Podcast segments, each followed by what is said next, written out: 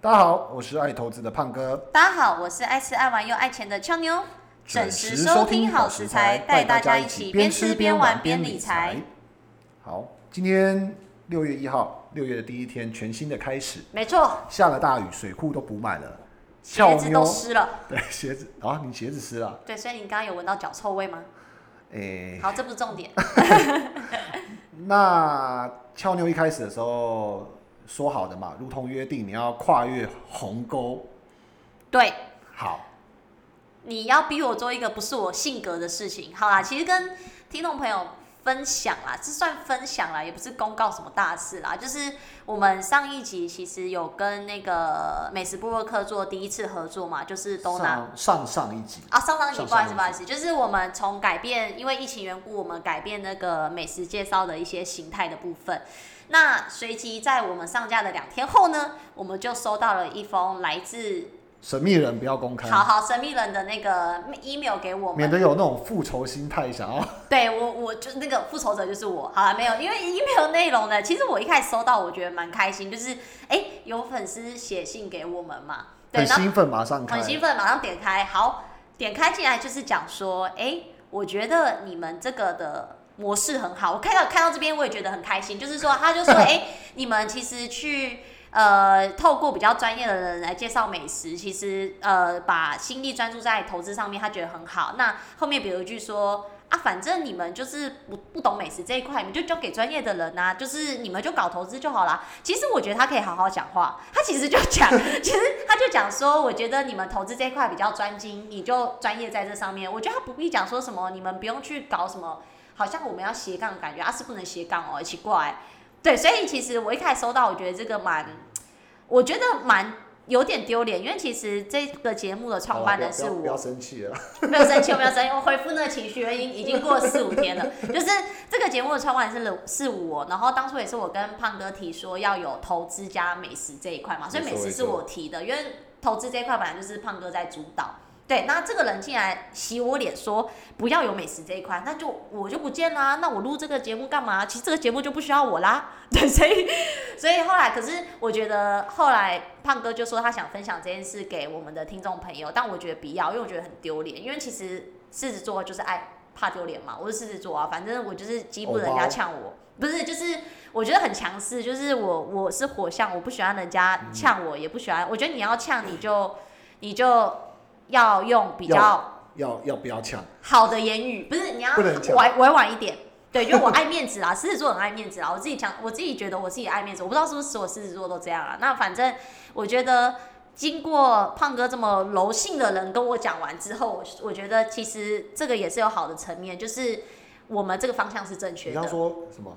油性？柔性，你比较柔啊，哦，我以为你说对油性，柔我想说柔我的油脂已经 对你油脂也很多，柔性，所以我觉得好的层面就是我们这个的决定是对的啦，就是等于是说我当初我跟我呃我们去讨论这个的原因，也是因为除了疫情之外，也是觉得我们想要专注在投资上面，所以把美食这块给专业的人去，我们收集资料给听众朋友。对，对那我觉得经过这个粉丝，他应该不算粉丝吧？你现在是有，你现在是带着情绪在讲话。没有，我我很平稳啊，你看我的我的我的哦音调很平稳，要不然我就哦吼吼吼这样高高低低，对，所以我就是哦什么哦，我都台湾国语没有人，啊，所以所以结论结论其实他也、他也算给我们一个蛮大回馈啦，对啊，对啊建设性嘛。建设性的那个啦，所以我觉得呃更加深，反正我跟胖哥在之后的节目大概这几集吧，可能我们在美食这一块就是按照。之前的这个第一集 Dona 的模式，就是我们会去寻找我们，我跟胖哥都是认为是很好、很优质的部落客，跟他介绍的美食。那因为我觉得我们应该，我们之后会从两篇变一篇，就是说我们一个礼拜大概我跟胖哥都是录两集，那可能本来是每一集都要介绍美食，会变成是一集介绍美食，一集嗯，是没有讲美食的。那我觉得会有这个改变，原因是因为我们想要认真收集一些资料，跟我们认为也信得过的布洛克跟有说服力的，嗯所以我们不想要随便找啦，所以也跟听众朋友讲一下。那也谢谢这个网友啦，那其实也是让我 们也谢谢压的有点干嘛重压哦中音？对，谢谢谢谢谢谢这位网友，就是给我们有一个比较大的回馈。好啦，所以这是想要分享的第一件事。其实两个消两两个讯息嘛，其实嗯，另外一个就比较振奋。啊，另一个更振奋啦，因为我们先讲坏你刚人刚嘛，第一个是震撼，不对我来讲是坏事哦情，哎、不也不能讲，也不能讲正坏事情好啊好，反正好好好哦过了不要好提，好，我们来过了不讲要一个提兴奋的事情。好，就经过我们的上一集介绍完之后，其实竟然有美，哎、不是美食，它是冷，算是食品食制品造商吧？，对，就不要先讲冷食品制造商。嗯，食品制造商竟然请我们帮忙宣传嗯他的食品，他他信里面是这样写啊，他写说那个亲爱的胖哥与俏妞，我那个是非常热爱的嗯热爱投资的这个听众，然后听你们节目觉得非常有趣，然后因为我们本身从事食品行业，也呃也在疫情期间，其实嗯还、还有足够的产能，然后也希望能够增加更多的这个这个贡献，嗯，对，所以希望我们来宣传，所以我们现在是怎样？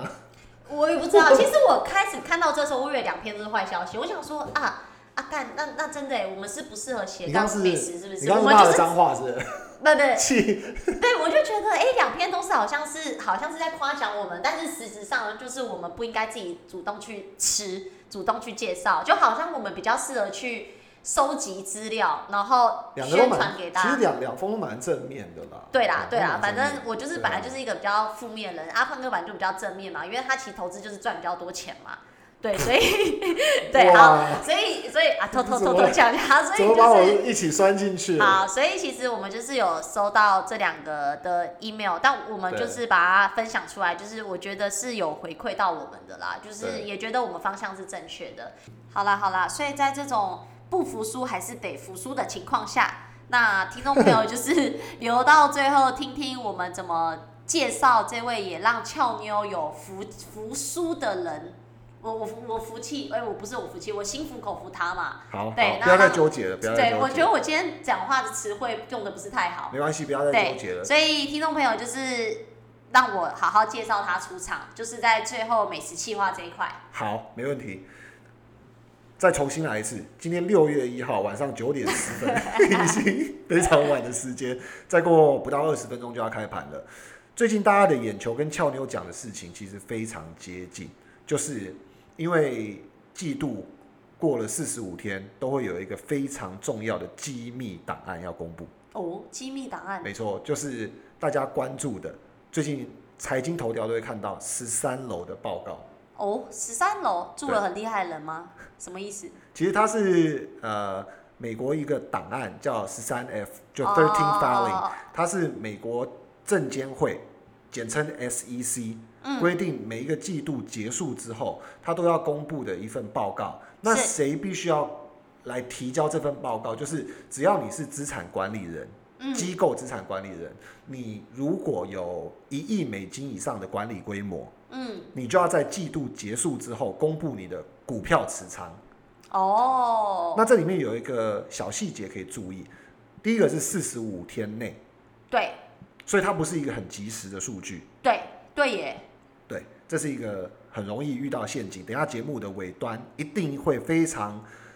重要的提醒大家，胖哥个人还有身边看过的一些小经验。然后第二个要提醒大家的就是，一亿的这份规模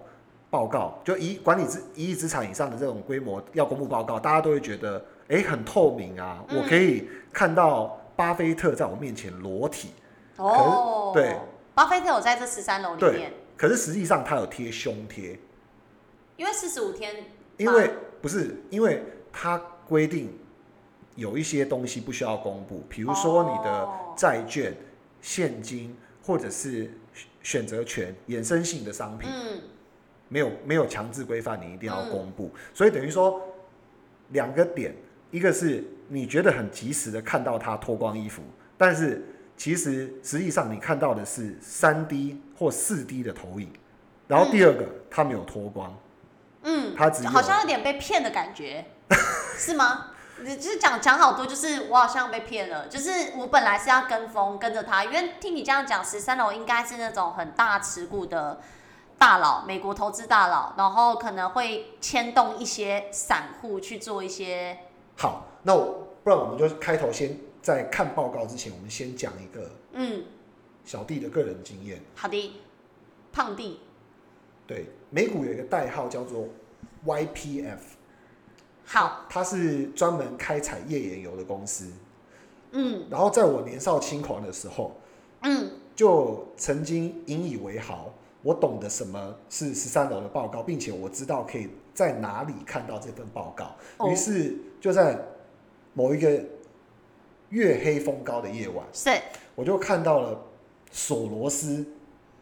公布了一份新的持仓，他在那个揭露的时候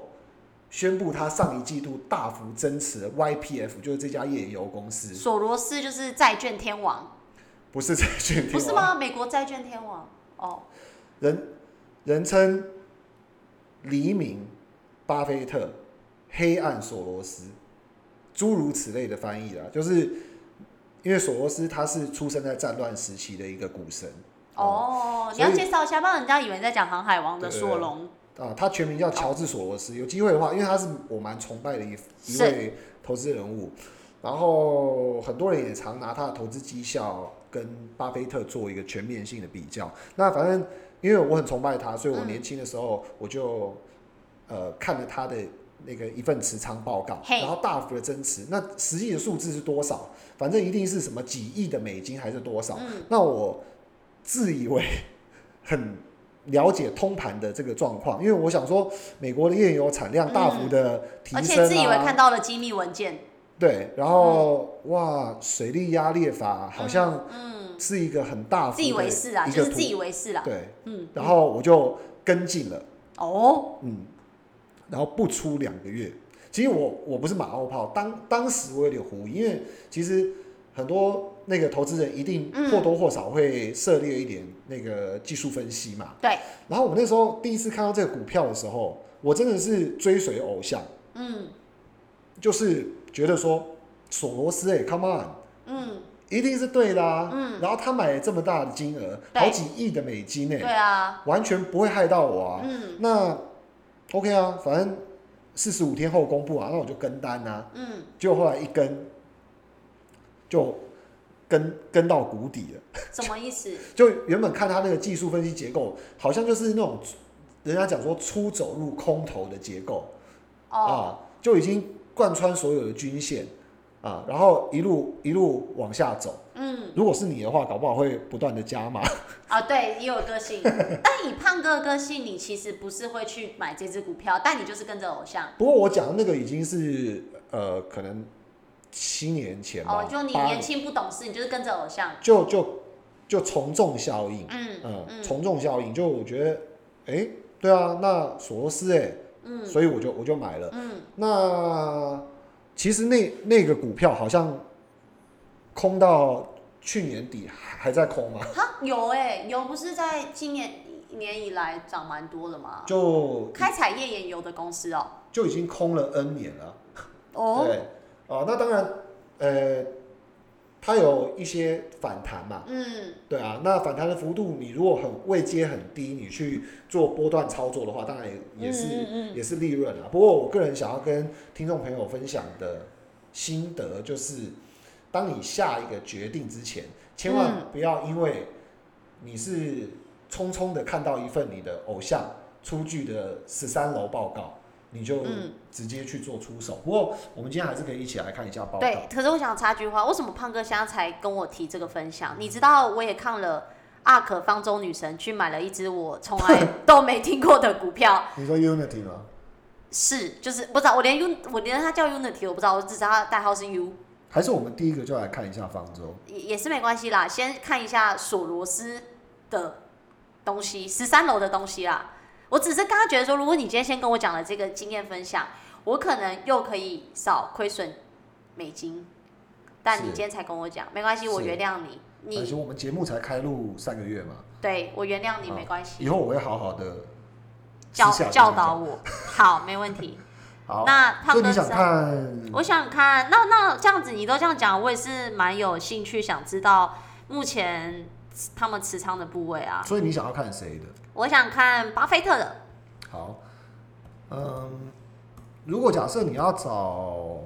嗯说听众朋友们或者是俏妞，如果自己回家想要找巴菲特报告的话，对不对？嗯呃，我看我们我们有没有机会可以整理给大家。那嗯我是觉得网络上不难找啦，尤其是我觉得国内有一些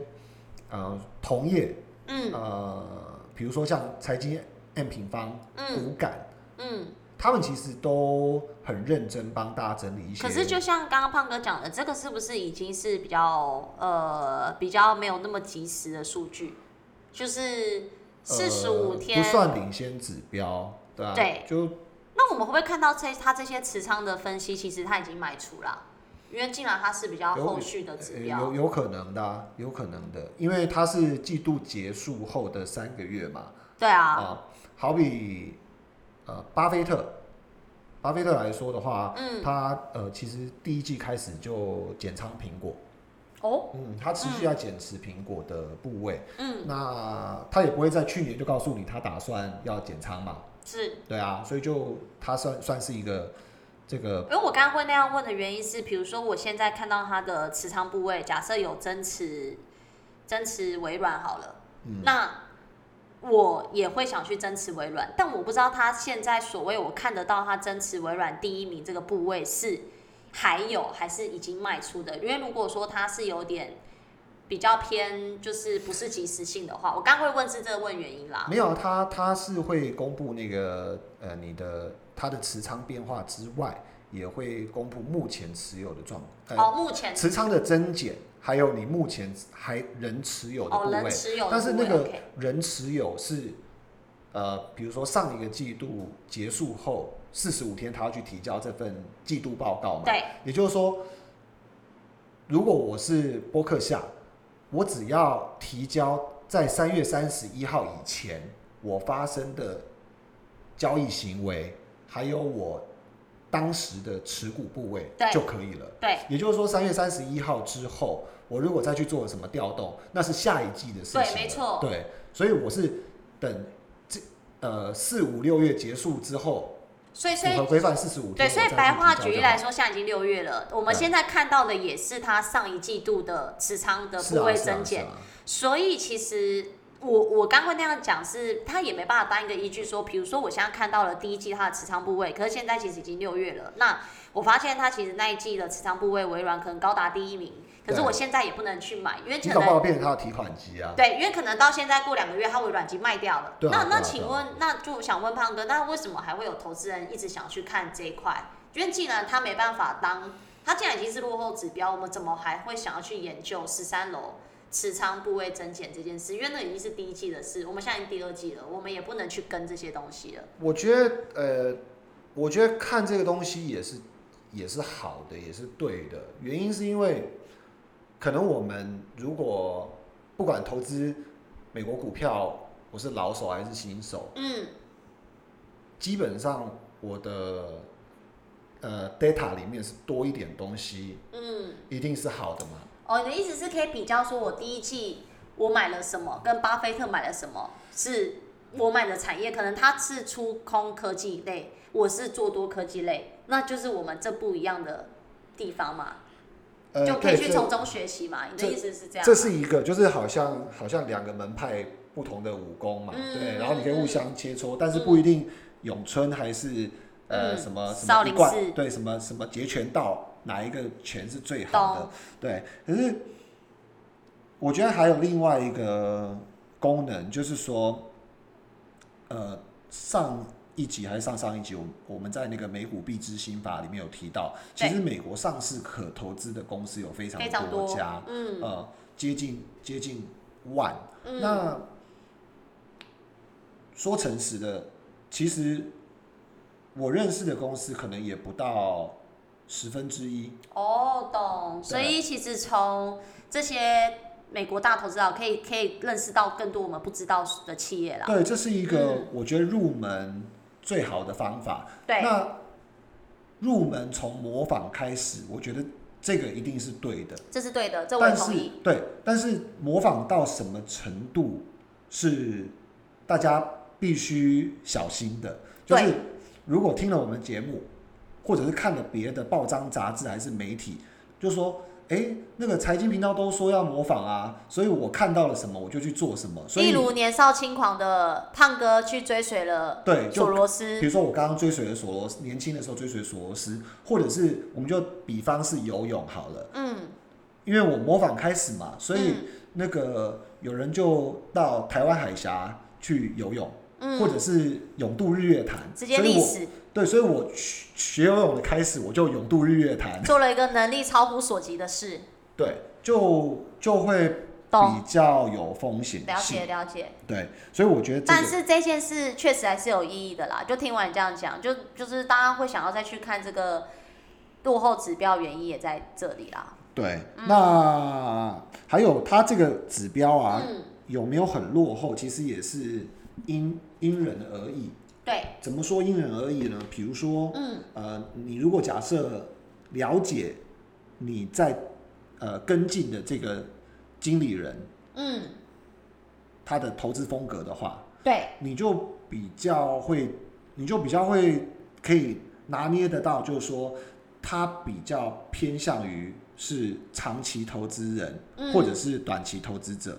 懂，举个例来说，大家都知道奉行价值投资的巴菲特，其实你去看他的前十大持股，基本上啊都不太会改变。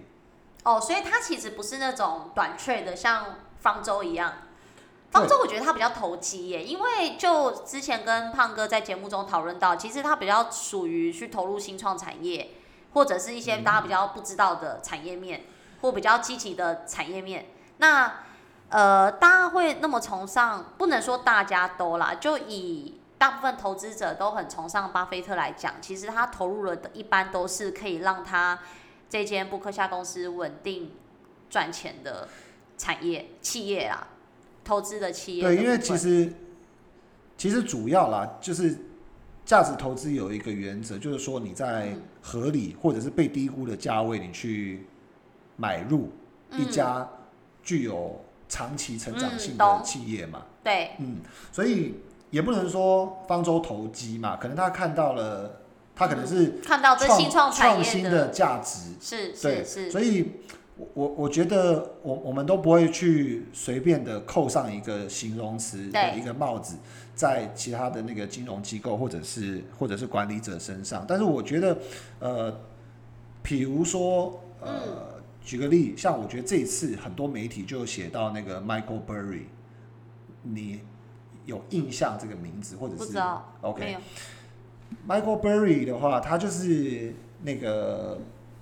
近我不晓得有多久了，十年、十五年还是 whatever，就是有一个电影非常有名叫《大麦空》，哦，大麦空我有看，你有看？嗯，大麦空在讲就是压住那个次贷会爆、呃，次爆次炸次的贷风暴，那个主角嗯，就是嗯 Michael Burry。哦，我很喜嗯欢看这种电影，对嗯，Michael Burry 他本身是非常高学历，然后非常聪明的人，也是一个医生，他的嗯 background。嗯，然后，嗯、简单提一下他，反正他在两千年左右的时候，嗯他成立了一个叫 Scion Capital，就是资产管理公司的公司。嗯嗯对，那后来大家知道的就是，因为演演了这个电影之后，把他演活了嘛，就对是他成功压住次贷爆发嗯，。对，那最近为什么我发现媒体会去写它，是因为去年以来科技创新股爆红，方舟女股神爆红，然后它其实从去年九月开始嗯就跟那个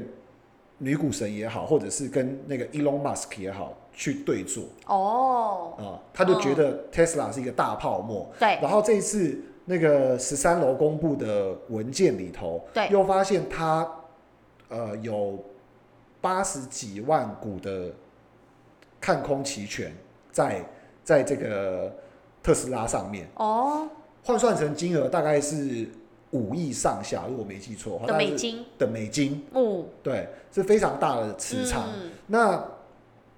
我们我们不深入去讨论他这个人，因为如果有机会的话，当然我们就是可以、嗯可以专门一集。如果听众朋友们有兴趣，我们可以去讲。所以但等于是她跟股神对坐，女股神，对，那嗯我觉得这边其实要做的比较一个比较一个明确的比较，就是你看 Michael Burry 他的投资方式对跟 Warren Buffett 的投资方式，巴菲特的投资方式就对很不一样，对对不对？对因为巴菲特他可以爆一间可口可乐，对，还有他最近卖一些 Wells Fargo 的股票，他嗯是持有了十年、八嗯年嗯都不改变，可嗯，能会有一点比例上的一些增减调整，对，但对基本上不改变。所以每一次有当我们在阅读这个十三楼的报告的时候，对其实我们就会知道说，如果以巴菲特的投资风格，可能那些前五大持股或者是前十大持股的成分，嗯基本不会有太大大的变变化，对，嗯嗯，然后如果假设你今天追随的是 Michael Burry，或哦，者那是就精彩了，像云对霄飞车，或者是追随的是乔治索罗斯，对可能你就要想一个自己的模式，对，对，因为要不然你会跟着他，很像在坐云霄飞对，车因为如嘛，果假设你自己不主动选股，对然后你是必须要参考别人选股的人，对然后尤其是你可能必须要呃靠短期价差交易的这种模式来实现你的报酬。对我觉得十三楼的文件就非常不适合。嗯，呃，第一个我我我不能。我我不一定会去公布，比如说像这次 Michael Burry，我就觉得很好奇，为什么他会去公布他要看做空的 Tesla， Tesla 的这个这个部位，对不对？因为其实我看了一下十三楼，其实它有一些持股其实并不多啊，就是你就是是指谁？就是现股 Michael Burry，它其嗯实现股并不多，所以为什么他会去突然去要去做公布？空做对空那个就 Tesla，对，为了要证明他的自我实现，因为有时候你知道，作为一个资产管理者，像我嗯自己也会嘛，我就觉得说我要我要用资产的损益来验证我自己，对来验证证明我我自己己，对对，所以我觉得其实 Michael Burry 他又是那种会在 Twitter 上面发东西，然后又把文删掉那种 人。 哦，是哦，嗯，对对对，所以他之前就有讲到说特斯拉其实是一个很很很大的泡泡，对然后他也有去呃比较，就是说那个特斯拉的市销率嗯是十三倍，可是电动车其他的同业可能都是零点几倍，嗯，就是引经据典去讲说，特斯拉其实已经比同业贵多少的那种、那种意味出来。嗯，对，然后他还在 Twitter 上面 hashtag 对，泡 沫，不呃知道特斯拉的创办人看到有什么想诶法？哎其实他也有他也有 tag 那个 Elon Musk，他 Elon Musk 就是那个，就是那个特斯拉创办人嘛，嗯然后他也叫叫他就是增发股票等等之类的，嗯对啊，然后说如果假设没有 control 好的话，一定会有很大的风险对。啊，其实我之发前一我之前也不知道它到底在涨什么，因为我之前一直很想投又不敢投，原因是我每次看到新闻都是什么自家车撞树啊，然后什么什么不不不会及时刹车啊，就是都是那种负面消息，所以我一直觉得它股价是泡沫，然后一直涨很高的时候，身边的朋友又一直炫耀说赚了多少，对对，所以我后后来是没投啊，当然，因为我也觉得不知道在对啊，赚什么嘛，所以不可否认，其实嗯，其实特斯拉也是真的给很多投资人带来很多利益。不过因为它高高档回回调到现在，其实也有几成以上的数据嘛。那嗯当然，那个 ARK 整个整个资产管理，就是它所有的基金 ARK K 啊 ARK 嗯的系列，其实都。很多都压注在特斯拉上面，所以我觉得很多投资者其实现在也是很心烦，就是针对自己的部位。所以其实嗯，这个都是这个都是我觉得我们可以透过这些资讯来去懂去理解一下的，对啊。嗯那俏牛刚刚讲到看巴菲特嘛，我们就来对看一下，你看他持股其实以资产管理规模来讲的话不太复杂，因为它是呃几千亿的、哦，他也会排名他的持股是不是？呃所以我现在在荧幕上看到的这些都是第一季的持股，是吗？哦对的，有没错讲到这个这个是我整理出来的。哦，那刚刚有讲到那个我随便提到的微软哎、嗯，对，它微软目前是算持排股名比第较三比较比较大的，高对的对对，它持股的部分的话，目前占，哎，对它不其起，实前两大是银行哎、对不起，我我我我开错东西了，不好意思，那 这是什么东西？等我一 下。这是啥米东西？哦，这是博客不过下也是有的微持软，仓没，有错啦。博客下的持仓。好，我现在我我现在跟大家分享一下，嗯，它的目前持仓的标的数大约是四十六档股票五、啊、q one，嗯然后总市值的话大概是两千七百零四点三五亿的美金，两千七的美，两千七百亿美金左右。对，嗯，呃，所以资产管理规模相对算蛮庞大的。很庞大、啊，非常庞然后大。它第一大部位的话还是苹果，哇，那不错占啊，市值的权重百分之四十。哇，很多哎、对，然后它持仓的市值的话，约当是一千零八十三点六四亿的美金。这个是他目前还有持仓的部位嘛？是就是是截止到目前为止。对好， ，OK。然后，其实像呃，它这边我整理出来的话，它会去针对增减，它会去去做一下排列，对，做做做一下，我有做一下记录啊。比如说像它这次有增持，就是 Verizon、美嗯，国的三大通讯电信嘛，对，嗯，变性，啊，然后对啊，Verizon 其实我知道他也做了很多创新的商业合作啦，然后五 G 也是算是蛮领跑于同业的，所以有一些他的竞争对手，哇，可口可乐占比第四哎、一直可口可乐是代表作嘛，嗯因因为为巴菲特他在股东会上面都一定还会拿一瓶可乐出来哦对对喝个对对两对口对做对行销，对啊，所以这个是必然的。那嗯这边持仓的话，大概是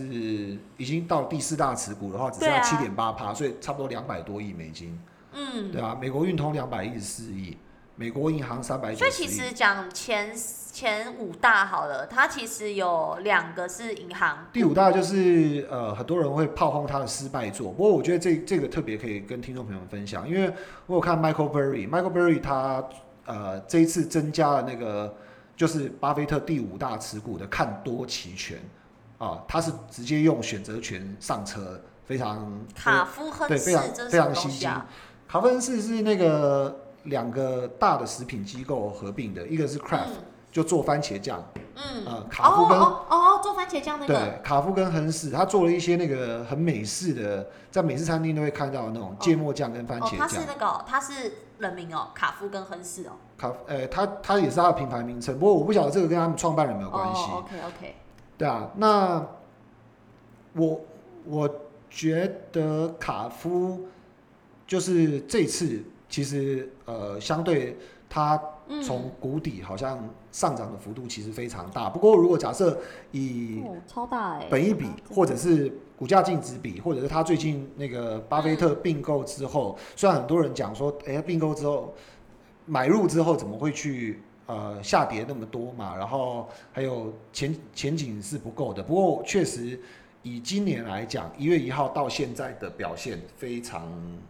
对啊，相对原本大家以为会较好又较做的科技股来讲，卡夫恩斯的表现相对亮眼。那我想，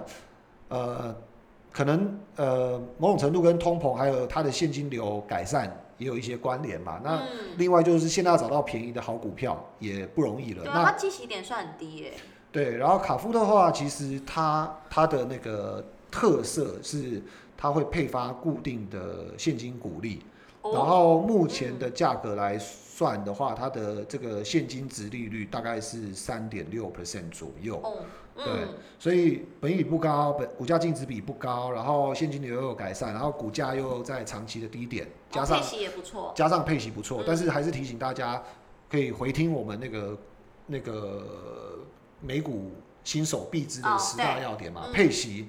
呃，美国是会课征一个30%呃三十 percent 的这个外国人税，是哦，台湾人的是税，是是是，嗯，所以 OK，所以巴菲特的持仓，你觉得有什么？我刚亮刚点看前五大，我唯一不太懂的就是卡夫亨氏在干嘛。然哦后像第一大苹果、第二大、第三大都是银行类嘛，美国银行、美国运通，然后再来是第四大可口可乐跟卡夫亨氏。好，哇，剩下的哦，剩下的我看你刚刚马上就要用 手机查了一下那个股价，对不对对，我觉得，我觉得好，我们先先从巴菲特这边来讲好了。其实像我我看这个持仓，当然呃认识这些公司，我觉得对是大家可以自己去做的功课。对啊，像我自己有时候也会抽几抽几个，好像 嗯，好像选妃一样嘛， 就觉得好像比较有兴趣，像对你一样就把它输入进去。对，然后看一下加入他到我的最对，啊爱，看一下他的财务状况，看一下 breaking news，看一下其他的东西。嗯可是呢，嗯，这边透过节目，其实我觉得比较重要要传达讯息是，是，你看它的十大重仓股，对，你看它管理的规模六呃，应该说现在持股的规模是两千两千七百多亿，两千七百多亿。嗯，第一个，因为那个衍生性不公布嘛，所以对不知道衍生性是多少。对，那其他的管道，你可以大概知道说，巴菲特他的现金嗯大概还有一千多亿，嗯而且是历年新高，就一千四五百亿左右的金额，嗯，这是第二大重点。然后第三大重点是，它的持股其实你看，苹果四十趴，美国银行十四点四五趴，加起来就过半了。对啊，所以这个东西其实就影响了它一半的，所以绩效其好实坏他看科技跟金融类占蛮重的欸，美苹果是科技啊，美国银行是金融，对，就是科技金融蛮重的。那苹果当然也也算是某部分的电讯或资讯对啊，对的，的嗯的嗯的嗯平台嘛，因为它可以 deliver 那个营收的范围太广了。那嗯很多人就会不解，就是说嗯为什么为什么呃我做了那么多股票，然后我都还没有办法嗯获利，然后。我们前一集也有提到，就是说嗯我要去分散，结果我嗯分的那么散，还没办法获利。可是对其实，呃，我们不管去看大盘，比如说 S M P、道琼对或者是纳斯达克，对你都会发现前十大持股已经对占了几乎几乎是百分比的权重，对几乎可是刚刚胖三哥五讲一成百个分比，嗯，很重要的，就是其实巴菲特现在现金的持有部位算高哎、因为我记得他有一句名言，我不知道他讲的，就是他说绝对不要看空美国嘛，然后哦不要持有现金在手上是最浪费的嘛。对所以几乎就我对他的印象，几乎他不太会有现金部位在手上，也比较偏低，就算有也偏低。所以他现在现金部位占那么多，让散户就我啦，我这种死散户会觉得说，他是不是也觉得即将要跌，所以他可能先持有现金部位，然后未来去加嘛。要不然正常他不会持有这么多现金啊。其实现金，我觉得也是，就我这样长期观察，它其实一定都持有一个水位了。对，对，哦那只是说比例上的多与寡而已。嗯啊嗯嗯比如说去年 Q two 发生那个 CO COVID ，COVID nineteen nineteen，的嗯，状况下，其实它的现金流，手上的现金流大概还有上千亿。哦，对，嗯，那因为在 COVID nineteen 前，其实股市都是非常非常表现非常好的啦。对，嗯那我觉得俏妞有也也讲的很好，就是说，嗯，其实这个现金流的部位的话，就是比例原则的问题。就对我我管理的资产规模是多大，对那相较于这不是就不是绝对值嘛？对对对我的一千五百亿，相较于我现在持股部位的两千七百多亿对，啊、跟当时可能我一千亿，但是我嗯管理的规模只有两千出头亿，那个对比例上比例上啦啊是是差不多的，是是对。嗯，那这个东西其实也是一个可以应急调度的一个嗯嗯嗯，急救急救的一个部队，嗯嗯所以我觉得嗯这个东西其实，呃，从 Warren Buffett 这边，我我想投资者可以看到一个蛮好的示范，就对是第一个他。长期的一些 holdings，它其实我想都是比较着重于就是可以长期成长的一些企业，然后成成长股，对，然后它可以针对这些东西来来做长期的持有。另外就是呃，它会在不错的价位去切入，是然后另外就是，虽然他是非常专业的投资人，也在市场上非常久，不过他还是会保持一定的现金。其实现不金到持目前仓为止，呃，看到我真的是觉得幸好我选了巴菲特这个人，因为我其实现在的持有部位科技也是占多，所以 今天巴菲特他的科技部位算占重，但是但是也不是说很全部，就是像刚刚胖哥讲的，其实他也没有做多分散啦，他其实。主要前十大就几乎占他资产比较大比例，那可能我对这么小金额我就买了十七只股票，这就有点是太分散了，跟子弹不用打这么散啦。对对啊啊，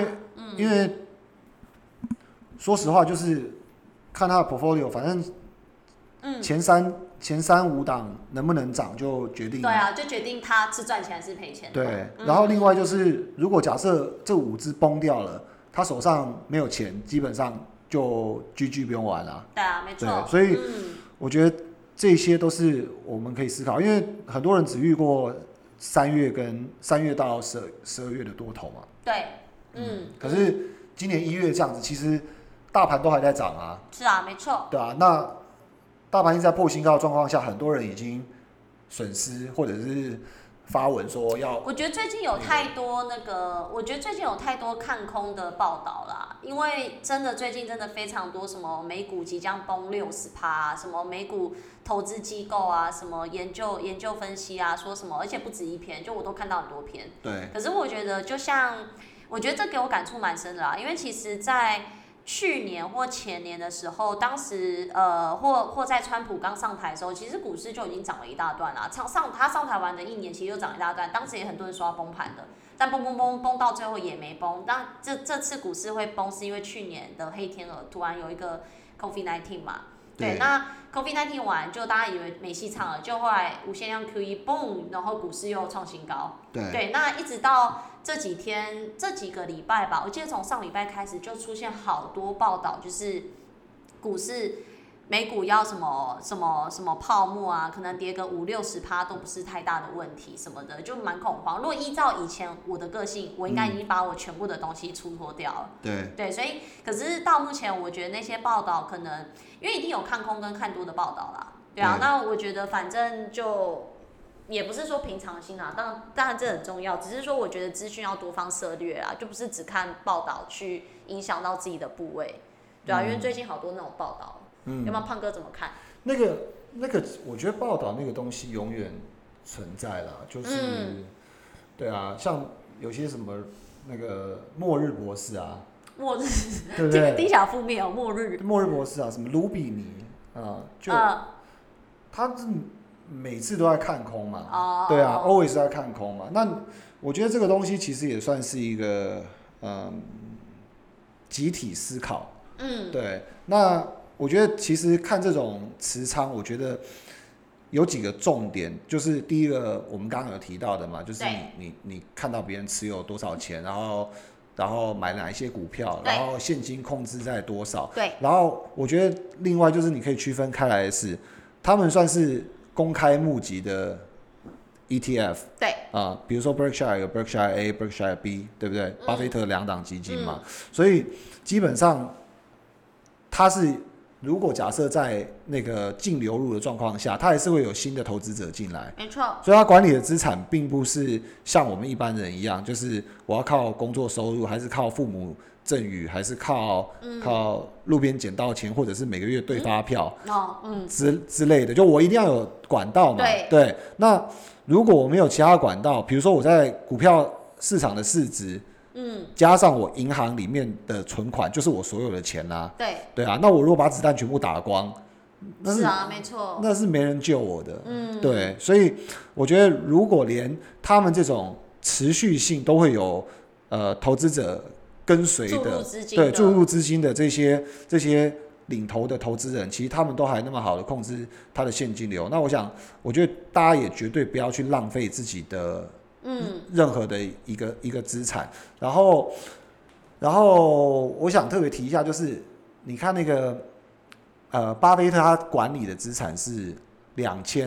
多，七百多亿，应该不是说管理的资产，他管理的资产呃，实际的数字我印象好像是在五六五六千亿左右，对，但是股票部位的话好像是两千七百，就是就把是他刚他布刚公布的，十三楼的数据嘛，对，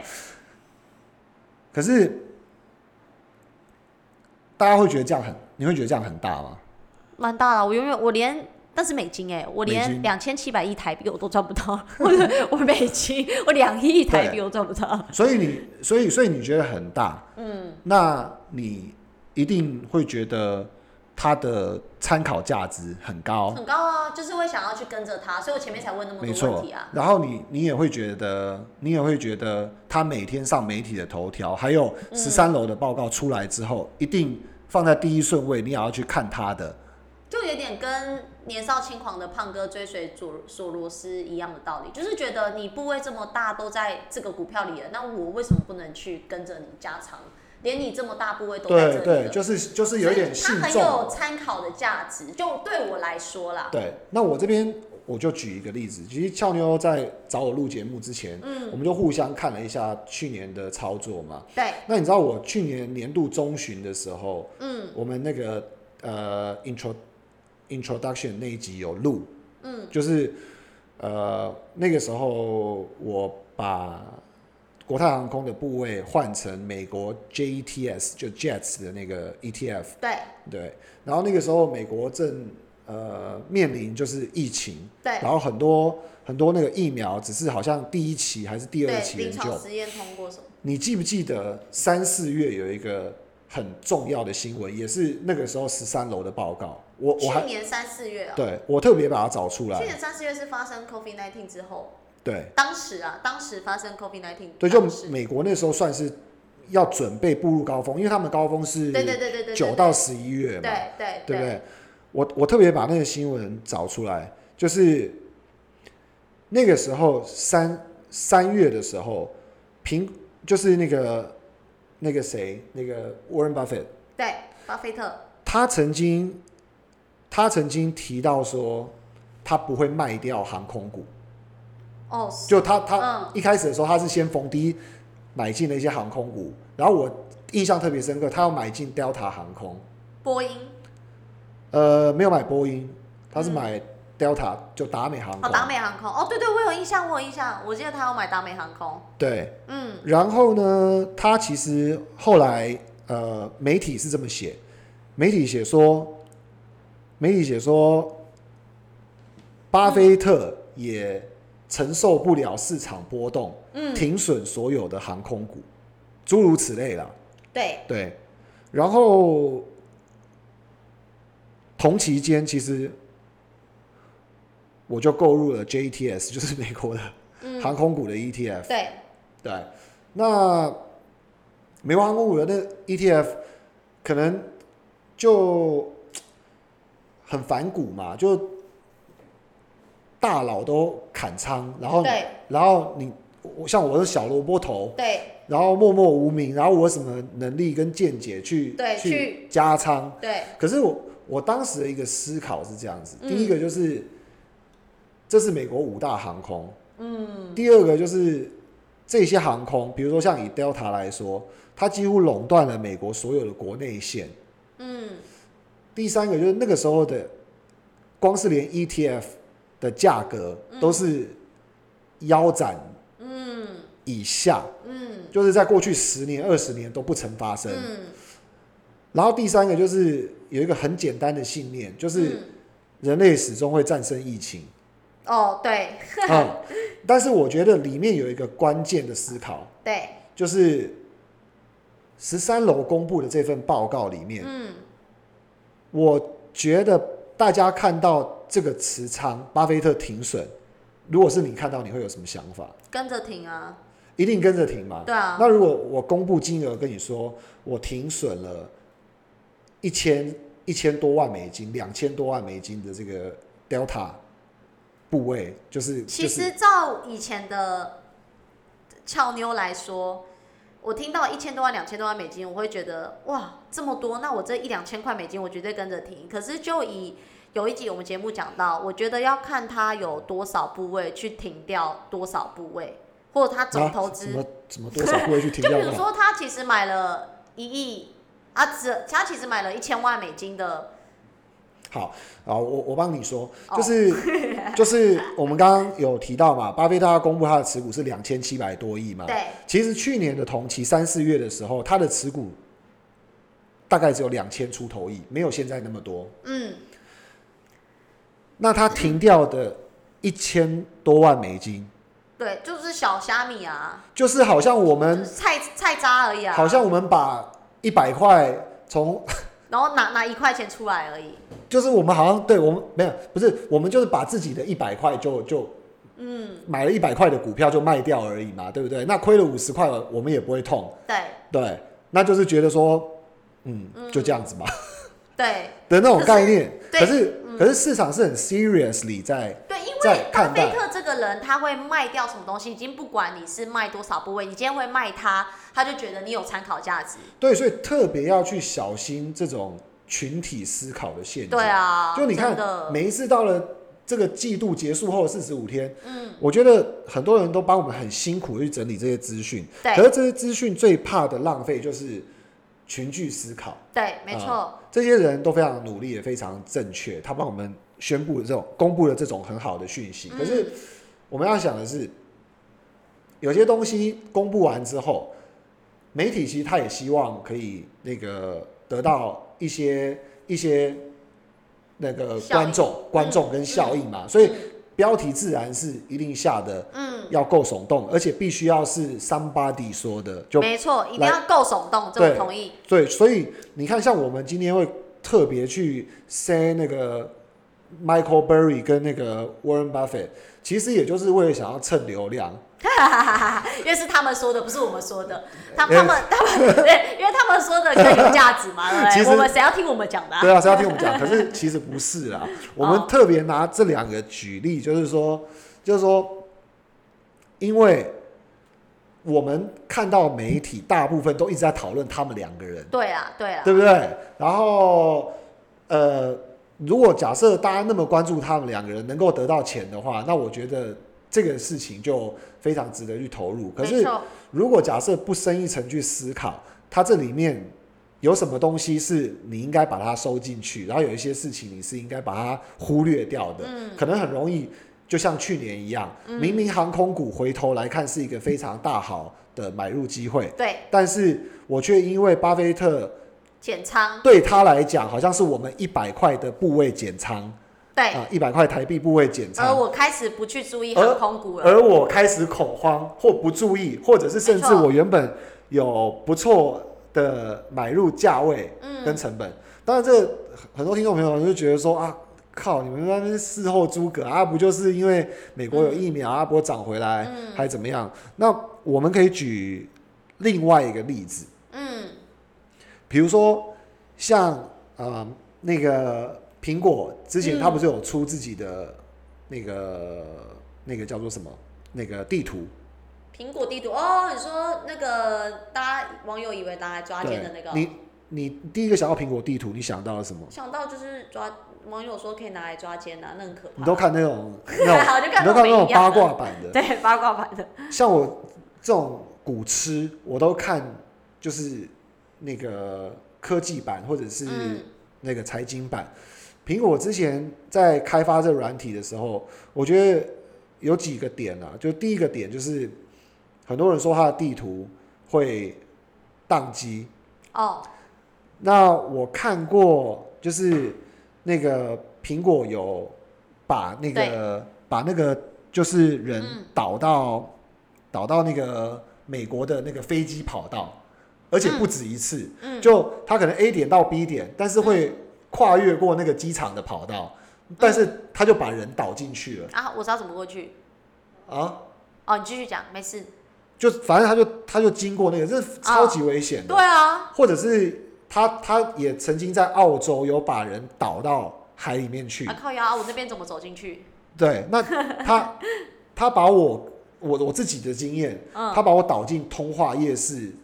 的的的的那个就是主干道里面去，嗯，而且我就痴痴的被这种资讯给引导过去 了，对啊。然后我印象非常深刻，我那时候停在一个内内衣店旁边，嗯，然后旁边全部都 女就是就是呃有有什么香肠摊啊什么的哦哦之类的，哦然后我就只能倒车出来，这是一个非常尴尬的。对，可是集体思考迷失，还有这种讯息给我们带来的这种方向性，嗯，其实有时候可以蛮造成蛮严重的后我果。觉得，我觉得就像胖哥提到的啦，我觉得其实越多的资讯，有时候人家觉得越多资讯，只是觉得让你思想想法越复杂，或者是想更多，而做了错误的决定。但我觉得越多的资讯是是让我们有参考的方向跟价值，不是一昧的跟随啦。因为就像刚刚胖哥提的，因为我其实不会去看这些东西，我也不知道怎么看。所以就以去年那时期，其实我后来也买了波音嘛，就波音这个，所以我刚才会讲波音。那当时对其实我也不管什么波音坠机啊、啊怎样维修啊、什么什么点点，我对就是觉得啊，波音这么大的一个这个航空公司，然后可能美国又要靠它研发什么战斗机，然后以川普的个性，还有什么爱对爱爱爱好激那个战战争嘛，也不是说爱好战争，就是等等这些事，所以我就持有了波音。那其实持有到现在，它确实也是一个很好的公司，后来股价也都回升了。所以如果我当时以我假设我真的看了十三楼这个东西，我应该不会去买波音这个东西。对对对，所以我觉得刚刚整集这样子录到现在下来，其实我觉得我们今天会特地把我我我我的想法啦，我说今天我们会特地想要去探讨这个。所谓美国这些比较大型的投资机构，他们持仓的标的，原因对在于说它是有它参考的价值，但不是一昧的跟随嘛。对，然后、还有另外一个就是，呃，既然我们不要有那种呃群体思考的迷失，其实我对觉得另外一个区块，因为我们今天其实分享得蛮简陋的，所以我最后再放一个可以参考的东西，就是说你们可以看一下，呃，巴菲特他持有的部位是两千七百多亿，对，我们认为很大。可对是如果假设我们把美国目前的资产负债表，差不多七点九兆美金，是，加上三大央行好了，可能大概呃美国美国央行、欧洲央行跟日本央行的资产负债表可能二十二十九兆美金，再加上他们的 M two 的货币供给，其实大概有四十兆的美金。对，但是我们却 focus 巴菲特的两千七百两千七百亿的持股比较多，或者是甚至他一千三百万美金的变化比较多，对甚至是管理规模没有相对 Warren Buffett 那么大的 Michael Burry，因为我看过一个电影。那我觉得这个东西怎么来的呢？很简单，就它悄悄的就会洗到我们脑袋里面来。嗯，我特别搜寻了一下，呃，股票或者是华尔街还是金融相关的电影，比如说《黑金风暴是，》，票房七百九十万美金，嗯《华尔街金钱万 岁》一点三四七亿美金，嗯算是票房很高的。嗯，然后，《华尔街》四千三百八十万美金，《金钱怪兽》九千三百三十万美金，嗯， 《决胜女王》五千九百三十万哇，美哦几金乎。我都有看过哎、嗯我很喜欢看这个，还有那个啊、华尔街之狼》哦。还有《华尔街之狼》，《华尔街之狼》算是大票房，对啊三点九二亿美金。哦，黑心交易员的告白一千九百五十万美金，嗯，为富不仁七千六百一十万美金。刚刚讲到了破亿的只有几个，就是华尔街之狼跟《华尔街金钱万岁》有破亿，我嗯们还没讲大卖空嘛，对不对？哦只讲了《华尔街之狼》三点九二亿，跟《华尔街金钱万岁》是一点三四七亿美金。对大卖空的票房是一点三三四，也就是排名在金融华尔街系列的嗯第三名。哇所以你可能不认识 Michael Burry，但是对当新闻一写说，哎大呦，卖空大家标题都这样下，大卖空的主角 Michael Burry 放空八十万股哦的特斯拉，嗯这个时候我们脑袋里面的资讯就开始帮我们串联。哦，对大卖空、哎，我知道啊。对对对对超对强的对啊、放空它啊、没有错啊！对哇，对干 Elon Musk，对哇，超级那个哇，他又跟方舟女股神对干呢、对第一大持股是特斯拉，嗯他竟然跟他对干，所以所有的 image 就让我的脑海觉得这是一个非常重要的的资讯息。讯，可是我对们再一次分享，其实我我们今天就是呃规划这个节目内容，主要这不是真的要一一的去唱明说谁又增加什么，谁又减少了什么。对其实我们只是因为你要看的话，其实你超快，你可以在那些厉害的嗯 M 平方啊，或者是骨感啊，你可以去看到这些资讯，对或者是你上国外的一些网站，甚至你直接去 E 嗯 SEC、可是我觉得最重要的讯息，我们想传达就是，千万不要盲从，对，千万不要把不是主要讯息放在第一顺位，对，那会导致一个很思考的谬误，对，然后最后就会跟你的期望值产生一个非常大的落差。没错。我觉得这非常重啊嗯，要。胖哥总结的很好，对啊嗯，就不需要我再总结了。对对 OK，所以呃，如果假设你真的想看一些部位的话，呃，我觉得十三楼它公布还有一些我平常都会关注的，比如说大家都知道有一些共同基金，嗯，对吗？对共同基金或者是 ETF 的公司，对，就是资产管理嘛。比如说对台湾有一些 ETF 的公司，什么元大，对不对？嗯，那元大嗯就有元大五十，元大五十里面就有很多股民，他如果不想主动选股，他就对会选元被大五动十选。股，那嗯，元元大五五五十，他就会帮你去选五十家股票。对那如果持续性有人投入，这个规模就越来越大。对，没错，那美国的话呢，最大就是一个叫先锋的机构，嗯先锋叫做 Vanguard，嗯，它就是很多 ETF 你都会听到，对呃、，Vanguard 的什么什么矿业啊，或者是嗯 Vanguard 的这个钢铁啊之类的 ETF。对，哦 Vanguard 管理的三兆多美金的资产，五，它是嗯目前资产管理规模最大的。嗯嗯，第二，二名大家一定有听过，就是银行在推销你买基金的时候一定会听到，就是贝莱德。哦，贝莱德我就真的听过对了，，然后下面 top down 下来，你还可以看到一些很不陌生的，比如说像瑞银资产管理、嗯，富达集联团、博，联博，对，嗯嗯这些都在十大，他们管理的资产规模都是上几兆、兆美金的，上兆美金。嗯，所以，如果与其你真的要去 follow up 一个一个这个比较有依靠的指标，对我觉得不妨你可以看一些它可能在媒体上没那么主流，嗯，可是实际上它的资产规模跟影响性更大的，对，嗯，去去参考。